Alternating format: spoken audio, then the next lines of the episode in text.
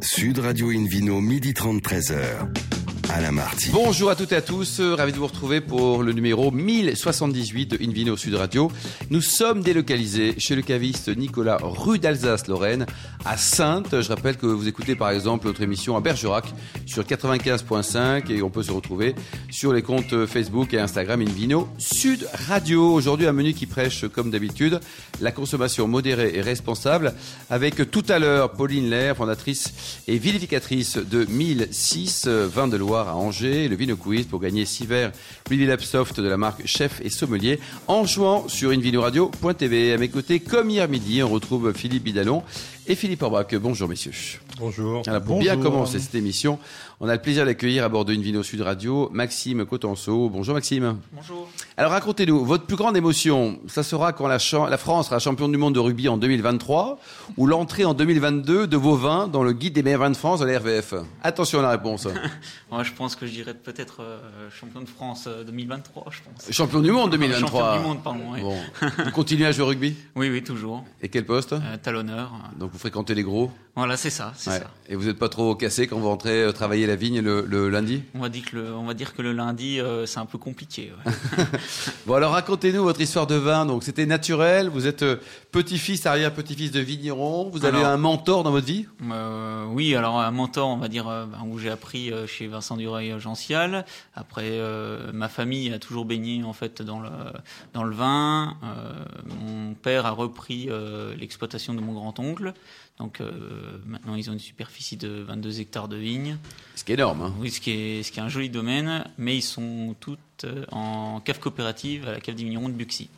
Voilà. Et en, en sortant d'apprentissage de chez Dureuil, j'ai voulu euh, directement m'installer et faire ma propre aventure, donc euh, de faire mon propre vin. Voilà. Et vous avez acheté des vignes, vous en avez trouvé Non, j'ai alors mes parents m'ont mis à disposition euh, deux hectares et demi euh, de vignes. J'ai retrouvé un tout petit peu de vignes à côté euh, en fermage en plus.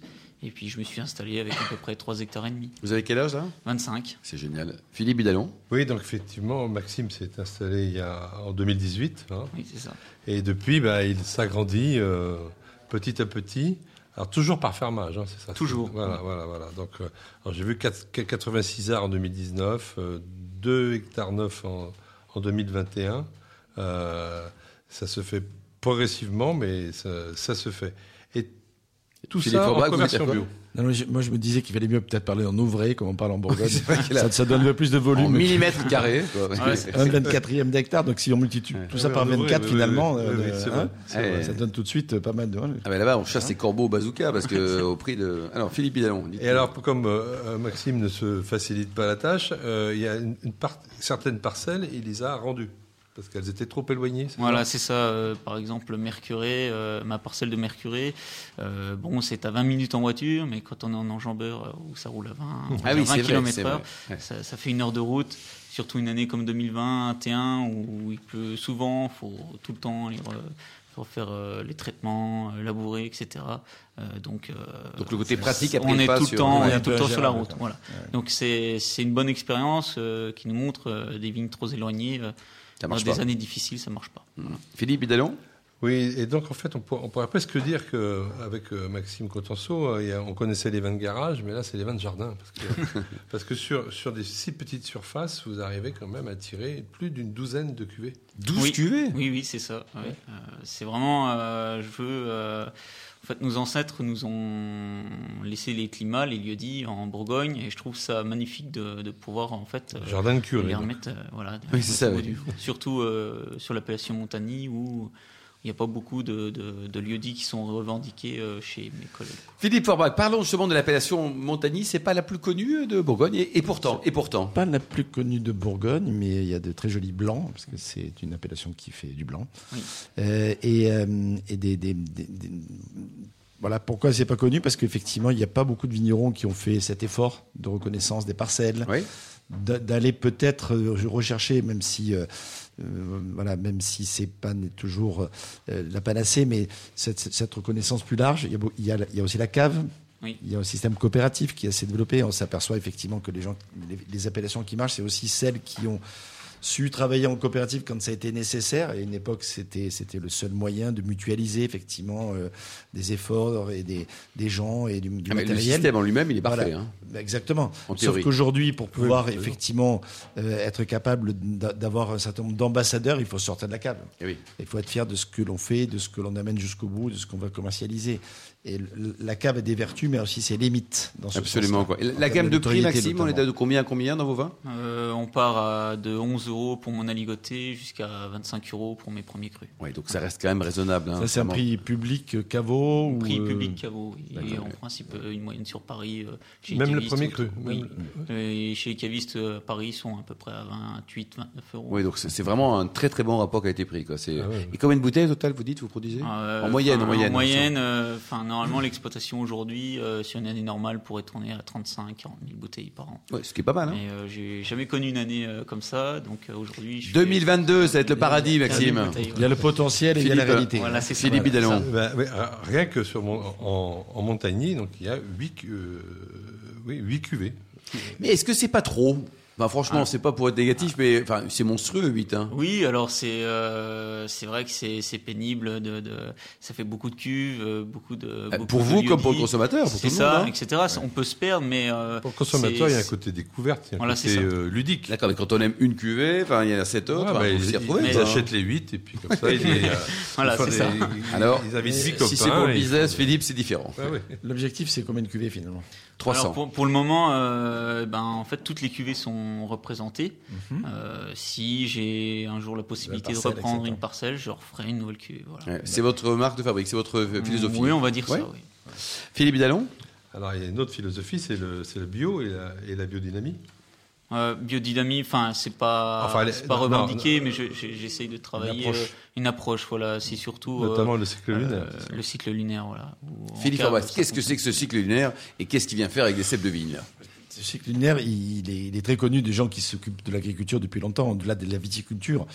À lune montante, par exemple, on travaille plutôt l'extérieur du sol, la vigne, le, raisin euh, quand, il est là. Et à lune descendante, euh, l'énergie poussant vers le sol, on travaille plutôt les racines, le sol. Donc c'est un cycle qui est évident. Euh, C'est mm, voilà, notamment euh, il y a une, une, une- une- un personnage auquel on pense quand on évoque le cycle lunaire, c'est Maria Thun qui, euh, qui a écrit ça d'une façon assez précise et qui a mis, mis en valeur ça, associé aux démarches de, de, de Rodolphe Steiner dans, dans les années 20 et 30. Un surtout. grand copain de David Cobol. Euh, ouais. et ça, ça- ça a donné naissance effectivement à cette, à cette approche biodynamique. Euh, mais ne serait-ce que le cycle lunaire déjà, c'est super important. Ouais. Euh, c'est une sorte de pression atmosphérique, ça joue sur nous. La pleine lune, elle a un effet euh, sur les cultures, mais aussi sur notre comportement, sur notre réaction par rapport à l'univers. Euh, c'est pas étonnant qu'effectivement la viticulture puisse euh, euh, s'imprimer de ça et en tout cas en bénéficier de ce qu'on s'en Ah oui, non, mais hier soir, Philippe Bidalon était impressionnant sur la Tour Eiffel avec la pleine lune. C'est ça. Ça joue aussi sur la dégustation. hein. Absolument. Absolument. Et puis il y a des jours, euh, il y a des jours ou des moments dans la journée même qui sont plus propices. Quand on regarde de façon précise euh, le- ces fameux calendriers, on s'aperçoit qu'il y a des jours fruits, des jours fleurs, des jours racines, des jours pierres, etc. Et ça, vous le suivez, Maxime, à la lettre? Ça, que... ça influence la perception cave, qu'on oui. peut en avoir. Surtout en cave, quoi, ouais. oui. En vigne, c'est un peu plus compliqué euh, à mettre en place parce que je suis tout seul sur l'exploitation. Euh, donc, euh, quand on est tout seul, on peut pas faire euh, comme on veut tout le temps. Quoi. Donc, Et votre mentor, donc vous le revendiquez. Hein. Heureusement qu'il était là. oui, Qu'il est là. oh, bah, heureusement, il l'est encore. Je le côtoie énormément encore aujourd'hui. C'est vrai que on va dire que j'ai appris les bases chez mes parents depuis tout petit Oui. et on va dire que bon bah avec Vincent, c'est le côté minutieux, pointilleux euh, où c'est intéressant de travailler avec lui. Il a quel âge? Vous avez combien de différence d'âge tous les deux? Euh, bah, il arrive, à- il a une cinquantaine, il a Ouais. 50 ans. Vous, vous avez 25 ans, Voilà, lui a il 25 50 ans et- mais euh, je pense qu'il a toujours 25 ans dans sa tête. Cette notion de transmission, Philippe Fourbrac, on l'a- clairement dans le vignoble. Alors Là, il n'y a pas de, ra- de rapport euh, euh, filial prouvé, en tout cas. Oui. Mais euh, Mais le- le- oui, d'une façon générale, oui. Euh, lorsque, lorsque j'allais dire, on trouve la clé. Euh, Le, le savoir existe. Encore faut-il que, que, que les gens qui, qui veulent en bénéficier trouvent les bons mots, la bonne attitude, euh, le bon mentor aussi, tout simplement. ouais, bah, Philippe, vous faites un peu la moule, là. C'est quoi Vous dites quoi? C'est On- on l'a chacun sa pomme ou chacun son raisin même- Oui, non, Si je, certains, je, moi, je suis pas persuadé. mais- si certains gardent pour eux, je pense que quand on, quand on, quand on a des démarches similaires, quand on a du, du respect aussi par rapport à- aux gens, aux générations, etc., je, souvent, enfin, moi, personnellement, j'ai plutôt moi tendance à penser que les gens expliquent ce qu'ils font. Et vous, Philippe, vous avez quelques expériences où euh, les vieux grincheux, ils gardent tout pour eux? Non, c'est pas forcément un problème euh, d'âge, mais je veux dire, je ne suis pas persuadé qu'effectivement le- la notion de partage ou de transmission euh, soit si répandue. euh, Au sein des vignerons, quoi. C'est dé- intergénérationnel oui, oui, quand même. ça, hein. ça- ça- ça dépend des vignobles, Ouais, mais notamment la Bourgogne. Je suis pas persuadé que ce soit l'endroit où on partage euh, le plus. Bon, et, Mais et- et le tourisme, Maxime? Alors, on fait la fête toute l'année, là, chez vous ou pas? Oh, ben oui, si, on, si vous voulez venir, il y a- c'est avec grand plaisir. euh, C'est vrai qu'il y a la Parce qu'on s'ennuie à mort à. Paris avec les deux Philippe, euh, là. oui, c'est vrai que le no-tourisme sur la Saône-et-Loire, il y a beaucoup de travail à faire. Et, euh, et donc, ça, ça laisse pas mal de. Pourquoi il y a beaucoup de travail à faire? Parce que. Bah, je pense qu'en Bourgogne, euh, no- notamment en côte, enfin, en côte chalonnaise, où c'est moins, moins, euh, comment- Moins couru moins couru que, que surtout la côte, la côte d'Or, nous juste Ouais. à côté. Euh, donc il y a plein de choses à faire. Euh, on est en retard par rapport à eux, ça c'est Ouais. sûr. Mais les Bourguignons étaient vraiment très ouverts parce qu'une des premières routes des vins, c'était quand même la, la Bourgogne avec l'Alsace, hein, même Mm. d'ailleurs en- antérieure à, à la Bourgogne. Et de temps en temps, on se dit, tiens, les Bourguignons sont pas forcément les blancs les plus sympas spontanément, sachant que des jeunes comme vous, là, vous ouvrez, vous souriez, enfin, c'est. Bah, moi je sais que euh, la porte est grande ouverte, donc euh, Ah, voilà, un client qui veut venir, euh, il peut C'est- la côte chalonnaise. hein, C'est effectivement, C'est plus comment compliqué. dire, c'est dans la côte de nuit, les portes sont quand même beaucoup moins ouvertes. C'est vrai. Pour terminer, les températures de service au vin, c'est important. Donc, vos 8 cuvées, est-ce qu'on peut les servir en- à la même température ou il y a une température par cuvée? Bah, non, enfin entre les rouges et les blancs déjà il va y avoir une petite différence. Euh, Après euh, les blancs, euh, j'aime pas trop quand les blancs sont trop frais. Je trouve que ça casse. Donc, vous conseillez quoi casse, 12, les vins. 13 13, même 14, ça me Ouais. dérange pas. Et puis les rouges, euh, 15, 15, 15, 16 quoi. C'est important, Philippe, à ne pas se tromper hein, sur la température. Absolument. Le message n'est pas le même du tout concernant la texture, l'acidité, la perception de la générosité du vin. Et souvent, les blancs sont servis effectivement trop froids. C'est une habitude de le mettre au frigo et de le servir. Et on s'aperçoit que quand ils montent un peu en température autour de la table, ils donnent beaucoup plus d'œufs, il y a plus d'âme, plus, plus de plus de, de messages gustatifs. Bien sûr, la quintessence même si c'est moins euh, habituel, donc il y a des gens qui peuvent se dire ah c'est pas assez frais. Mais si, euh, comme on dit souvent, mettez le vin dans la bouche, ne l'avalez pas tout de suite, profitez-en au passage. Oui. Et là, quand les gens se ferment un peu les yeux, font ça, ils s'aperçoivent qu'effectivement, ça monte en température et ça reste très bon. Maxime, votre site internet, votre Euh, adresse J'en ai, toujours pas. Toujours pas, non, hein, non, Voilà. rien du tout. Non, j'ai toujours pas. J'ai Ok. juste une Donc vous allez en Bourgogne, À la la. Salut Maxime, Voilà, puis il arrive. Quoi. Merci beaucoup, Merci. Philippe Hidalon, Philippe Forbach. On se retrouve dans, dans un instant chez le caviste Nicolas à Sainte avec euh, le Vino Quiz pour gagner 6 verres Reveal Up Soft de la marque Chef et Sommelier. À tout de suite. Sud Radio Invino, midi 30, 13h. À la Marty. Retour chez le caviste Nicolas de Sainte, euh, rue Alsace-Lorraine, pour cette émission délocalisée. D'ailleurs, vous qui êtes euh, toujours plus nombreux à nous écouter chaque week-end, on vous remercie. On peut se retrouver sur le compte Instagram Invino Sud Radio pour euh, les actualités et vos coups de cœur aussi. On retrouve Philippe Forbrac pour le Vino Quiz, mon cher Philippe. Et oui, je vous rappelle le principe, chaque semaine, vous posez une question sur le vin et le vainqueur gagne de très beaux cadeaux.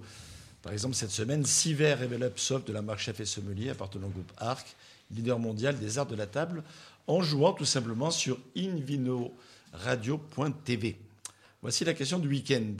Quel métier Benoît Gérard exerçait-il avant de décider de vivre de sa passion, le vin? Réponse 1, Chauffeur de bus, réponse 2 chef cuisinier, et réponse 3. agriculteur. Pour répondre et gagner, vous le souhaitez, les fameux 6 verres Revel Up Soft de la marque Chef et Sommelier. Rendez-vous toute la semaine sur le site invinoradio.tv, rubrique Vino Quiz. Et on vous souhaite des tirs au sort parmi les bonnes réponses. Merci beaucoup Philippe Forbach. Invino Sud Radio accueille maintenant avec beaucoup de plaisir Pauline Lair. Bonjour Pauline.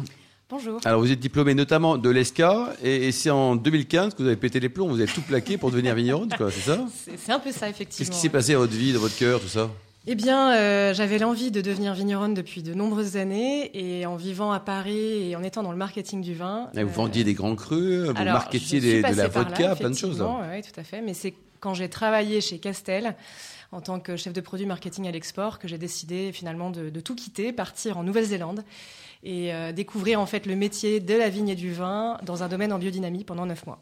Extraordinaire, c'est Philippe Dialon, c'est- c'est c'est beau ça, non? Faut du courage aussi. Hein Ah, oui, oui, non, absolument. hein. Surtout que vous avez une expérience hein, de vigneronne en, en Anjou. Oui, ça c'est après effectivement en Ça 2019. s'est pas très bien passé. Ah bah, juste avant quand même la Nouvelle-Zélande. La Nouvelle-Zélande, comment Ah oui, s'est passé la Nouvelle-Zélande C'était où en Nouvelle-Zélande Très, très Euh, Ceresin Estate, donc c'est euh, l'île du Sud, le nord, Marlborough Valley, Ouais. et, euh, et donc un domaine en biodynamie absolument magnifique. J'ai Un travaillé petit euh, domaine, un grand domaine, Pauline? 150 hectares. Ah oui, donc c'est un grand Mais domaine. Alors pas- non, ouais. finalement non. Petit à l'échelle Voilà, c'est ça. là-bas. C'est considéré Ouais. comme boutique estate là-bas. Et Ça, euh, pour nous, 150 oui. Il y a des moutons, il y a des montagnes. Ah ça. Et les Néo-Zélandais sont sympas parce que rugby, ils nous aiment pas du tout. Hein, mais euh, sinon, euh, Euh, ça dépend des endroits, mais globalement, oui, ce sont des gens sympathiques. d'accord. Et donc vous avez trouvé facilement ce stage ou euh, Eh bien, en fait, j'ai sillonné de, de en fait, l'île du Nord jusqu'à l'île du Sud, jusqu'à Vous trouver tapé à toutes les portes, Ouais, là exactement. Et euh, de, fil en aiguille, j'ai trouvé un winemaker qui m'a pris sous son aile. Je lui ai expliqué que je voulais devenir vigneronne et tout apprendre du raisin au verre de vin. Et c'est comme ça qu'il m'a fait travailler d'abord dans les vignes, puis dans le chai. Euh, et que, fort de cette expérience, j'ai tellement aimé ce que j'ai fait Ouais. que je suis rentrée en France ensuite pour reprendre mes études. Dans un, dans un lycée viticole cette fois-ci. Et alors, ce dont parlait Philippe Bidalon là en Anjou, ça s'est mal passé? Pourquoi vous dites ça? Non, non, c'est parce que vous avez. Enfin, euh, j'ai cru comprendre que vous avez euh, euh, connu des- tous les aléas climatiques Ah oui, d'accord. euh, qui, effectivement, peuvent parfois dé- décourager euh, ou porter un coup au moral au clair. vigneron. Ouais. Alors, en fait, ça Surtout m'a quand on débute. pas découragé pour l'installation, simplement ça m'a fait réfléchir. Euh, et l'expérience que j'ai eue à Savenière, donc en, en gérant le domaine, j'étais directrice d'exploitation, donc euh, du domaine du Closel à Savenière pendant deux ans. Et euh, Un effectivement, domaine historique. hein. oui, tout à fait, avec des très beaux terroirs. Absolument. Et, euh, et cette, euh, cette expérience de deux ans, elle m'a fait prendre conscience de deux choses. La première, c'est que ce que je préférais faire, c'était faire du vin. euh, avant, avant même de cultiver la vigne. Et aussi, bien sûr, les aléas climatiques qu'a connu le domaine du Closel m'ont fait réfléchir. Alors qu'au départ, j'avais comme, comme intention de m'installer sur 8 hectares de vignes en Anjou, plus un négoce de soutien en cas d'aléas climatiques. Finalement, je me suis dit, bah, je vais m'écouter. Et pour être pleinement épanouie, il faut que je fasse uniquement du vin, donc d'où le négoce 100% à taille artisanale et assumé en mettant en avant mes partenaires. Et alors là, de- de- d'un petit vignoble de 8 hectares, vous, êtes passé à, à une aire de jeu de 1006 km. Exact. Alors pourquoi 1006 C'est la longueur de, du. Vous du- appelez Pauline, du- vous, Du fleuve de la, la Loire. voilà. C'est votre deuxième prénom là Du Montgerbier des gens jusqu'à Nantes. Allez, bah alors, 1006 kilomètres. 1006 km, c'est ça? Oui, tout à fait. Donc c'est quoi C'est un jeu de mots, c'est un clin d'œil? Euh, non, c'était simplement pour trouver un, trait d'union euh, à tout ce que j'avais envie de faire et puis élargir mon terrain de jeu à la Loire, c'est quand même génial. J'ai une capacité à avoir peur de l'ennui et donc euh, Mais ça se sent, vous lassez vite, vous, non et du coup c'est vrai que le, Le Saint-Jacques de Compostelle version Loire. c'est- ça. Et alors c'est quoi le concept? Racontez-nous. Alors le concept, c'est que je suis vinificatrice. Donc j'achète du raisin à des partenaires euh, avec qui je travaille sur une base de trois ans. Oui. Et je travaille des parcelles, c'est-à-dire que je fais des vins de terroir. L'idée étant de faire des, des- des vins euh, qui sont différents tous les ans, évidemment, euh, mais en travaillant une parcelle en particulier. Et en mettant en avant un couple cépage terroir emblématique de la Loire. Donc c'est pour ça que je suis allée dans le Muscadet chercher du melon de Bourgogne et jusque dans le Forêt, donc euh, le premier vignoble après la source de la Loire, pour aller chercher du Gamay Saint-Romain. Et tout ça, vous le mélangez ou vous faites des Non, non, appellations surtout pas. Ah bon Surtout pas, je, ne fais pas d'assemblage. Comme je vous le disais, ce sont des parcellaires. Donc je vinifie euh, euh, des petits volumes, euh, tout cumulés, euh, pour, pour en fait mettre en avant des vins de Loire. Et vous avez combien d'appellations, je dois dire, présentées? Alors j'en ai une, enfin deux, puisque je fais des IGP Val-de-Loire Ouais. et du vin de France. Et alors tout ça, vous le faites en centre-ville.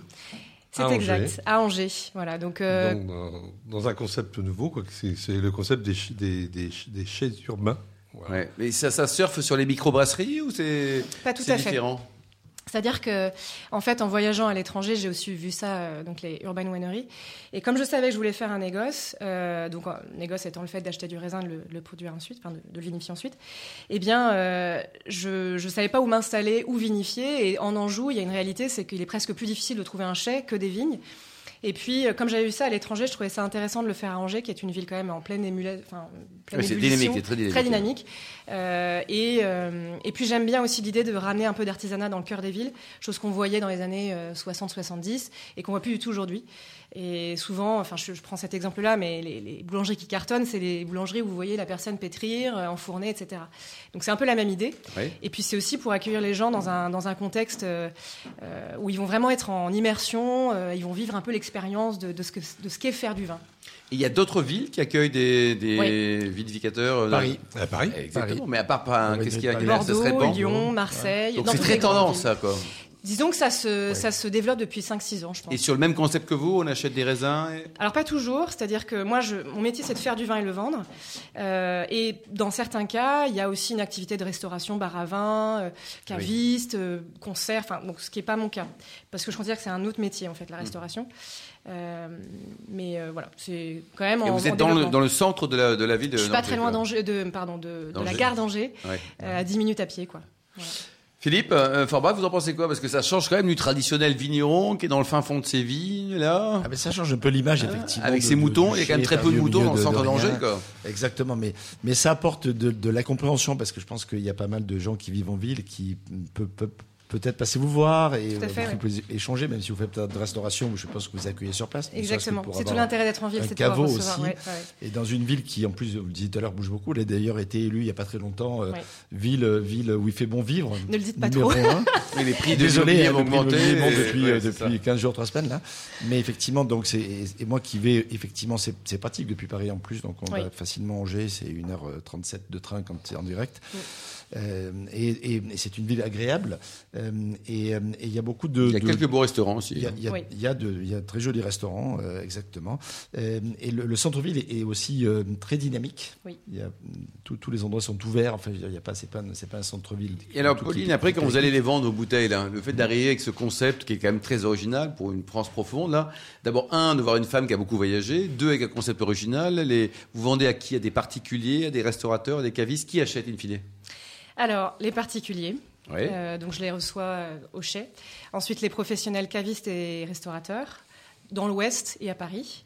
D'accord. Et mes vins partent aussi un peu à l'export. Voilà. Et c'est vous qui vous débrouillez Oui. avec votre ancienne casquette de, de commercial il y, a, il y a quelques années déjà? Oui, tout à fait. Philippe Alors, Aubrac, j'ai un, j'ai un agent quand même à Paris Vous avec qui je tourne, mais sinon c'est moi. Tout à l'heure, Philippe, évidemment, vous avez posé la question de savoir combien des appellations vous avez dit IGP et, Ouais. et effectivement appellation. Mais combien de cuvées vous avez? J'en ai 10. En 2021, j'en ai 10. Sachant qu'il y a 30 une trentaine de cépages plantés dans la Loire, ça me laisse un terrain de jeu quasiment infini, parce qu'il y a autant de, enfin, une multitude de terroirs. Bien sûr. Euh, simplement, je pense pas aller jusqu'à 30 cuvées, ça va faire un peu beaucoup. C'est pas mal déjà dit ça. 10, c'est pas mal, mais j'ai euh, dans ma besace énormément d'idées. Euh, mon projet 2021, notamment, c'est de vinifier du Pinot de Nice, de faire pourquoi pas un autre chenin En sur un autre terroir. Oui, tout à fait. Je vais aller le chercher en coteau du Vendomois. C'est c'est sa terre de prédilection. Exactement. Et c'est, c'est- en fait, toute l'idée de 1006, c'est d'aller chercher justement les cépages Le emblématiques. beau cépage de bon endroit. Voilà, les duos, vous avez tout à l'heure évoqué le, le muscadet, le melon, Ouais. le melon B. C'est ça, le melon B, oui. Le melon B, il faut faire attention. Le, le, le gamay euh, Saint-Romain. euh, Saint-Romain, Ouais. effectivement, du forêt. Et quels Ouais. sont les autres duos euh, que, que vous Alors, vous je suis allée produisez chercher actuellement? Du Cabernet Franc au sud de Chinon, Ouais. parce que je le préfère planter sur du calcaire que sur du schiste. Euh, du chenin sur schiste, parce que, bon, ayant travaillé à Savenir, c'était un petit peu obligatoire. Euh, du Sauvignon blanc qui vient du Cher, de la vallée du Cher, donc sur des argiles à silex. Euh, et puis de la folle blanche dans le muscadet, je fais un pétillant naturel avec ça. Et puis une, une petite euh, particularité, j'avais envie de, de faire un, un vin blanc de macération, donc du pinot gris qui vient des coteaux d'Anceny.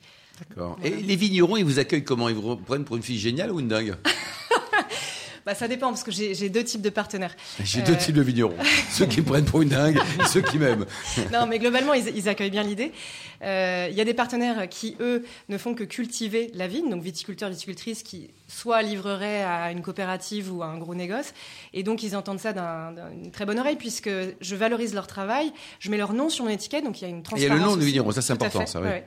Euh, et, et puis, comme on fait du parcellaire, ils voient la finalité de leur travail dans un vin, et c'est vachement intéressant pour eux, finalement. Et de, de- de l'autre côté, j'ai aussi des, des- des partenaires qui sont vignerons ou vigneronnes, et finalement, ça leur permet de ne pas mettre leurs œufs dans le même panier, de Oui. diversifier un peu, d'avoir de la trésorerie avant de, de vendre leur vin. Voilà, donc ils ont tous une bonne motivation pour travailler avec moi. Et c'est ce que je dis souvent, c'est une double adhésion. Il faut à la fois qu'ils soient euh, intéressés par le projet global qui est 1006, et moi aussi, je- je- j'adhère à leur projet global de domaine. Philippe La Vidalon précision, c'est qu'au fait, toutes ces cuvées sont euh, bio ou en conversion. Le raisin est cultivé de, ouais, en respectant le cahier des charges bio, donc soit en conversion, soit certifié, ça dépend des partenaires. Et je travaille de manière naturelle en cave. Et l'objectif, donc, c'est de monter combien de bouteilles vous avez chaque année en ce moment? Donc en 2021, je vais vinifier à peu près 40 000 bouteilles, donc ce qui fait euh, 40 000 bouteilles, d'accord. Ouais, l'équivalent de C'est pas 10, mal, hec- hein 10 hectares de vignes à peu près. Euh, et, et à terme, mon rythme de croisière, ce sera 60 000 bouteilles. 60 000 bouteilles, quoi. Et votre concept, vous voulez le décliner, en faire une, une urban winery à Nantes, à Rennes euh, On reste, tout ça, ça reste à Angers, quoi. J'ai grandi dans le Léon, donc en Anjou. Je suis très attachée à ma région, c'est pour ça que je me suis installée à Angers. Et ça va rester à taille humaine. Donc ça sera Pauline Lair dans son chai. Après, peut-être que je diversifierai, diversifierai mon activité. Pour l'instant, c'est pas l'objectif. Merci beaucoup, Pauline, et on va suivre euh, de près hein, votre aventure. Merci Philippe Bidalon. Merci également à Maxime Cotenceau, Philippe Orbach et aux millions d'amateurs de vin qui nous écoutent chaque week-end. Un clin d'œil à Justine qui a préparé cette émission, ainsi qu'à Sébastien pour la partie technique. Fin de ce numéro d'Invino Sud Radio. Pour en savoir plus, rendez-vous sur invinoradio.tv, sudradio.fr, la page Facebook, le compte Instagram. On se retrouve samedi prochain chez Nicolas, le caviste fondé en 1822, à 13h30 précise. Nous recevrons donc euh, Pierre-Maxime Chardini, vigneron en Bourgogne et en Beaujolais. On aura également Benoît Guinabert, propriétaire du château Villefranche dans euh, le Sauterdé. Et d'ici là, excellent suite de week-end. Restez fidèles à Sud Radio et encouragez tous les vignerons français et en respectant évidemment, faut jamais l'oublier, la plus grande démodération. Salut, salut.